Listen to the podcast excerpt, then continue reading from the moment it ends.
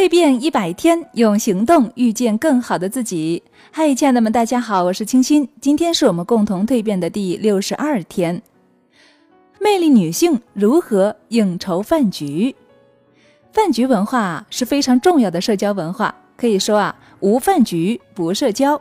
无论是朋友间的聚会、恋人间的约会，还是客户、同事之间的洽谈，饭局都是必不可少的。亲爱的，你认同吗？饭局呢，不仅能够帮助我们交流感情、拉近彼此的关系，还能够体现出一个人的身份，帮助我们了解和洞悉一个人。那么，既然饭局这么重要，那你是如何看待饭局的呢？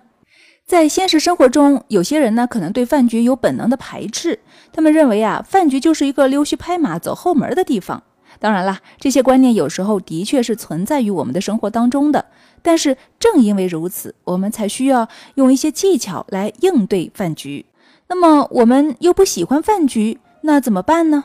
哎，还是需要学习一些必要的饭局技巧，对吗？因为啊，这是社交能力的一种体现，同时呢，也能够用来预防不时之需，不是吗？毕竟啊，我们不可能拒绝生活中所有的饭局，对吗？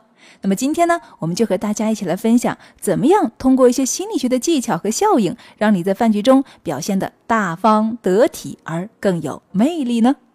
那在开启今天分享之前呢，我想问一下大家，什么是饭局的魅力呢？你知道吗？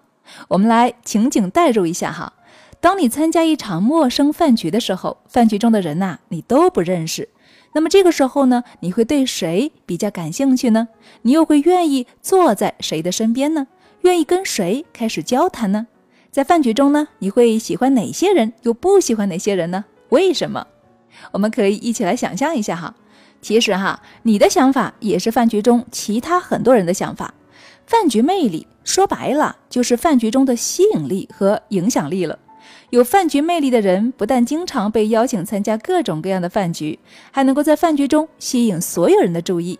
那怎么样知道你的饭局魅力如何呢？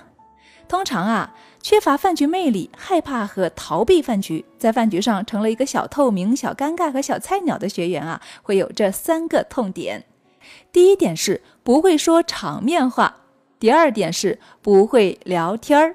第三点是不懂得如何表现自己。那么下面呢，我们就从这三个方面来入手，分享一些技巧来解决这三大问题，让大家提升自己的饭局魅力，好不好？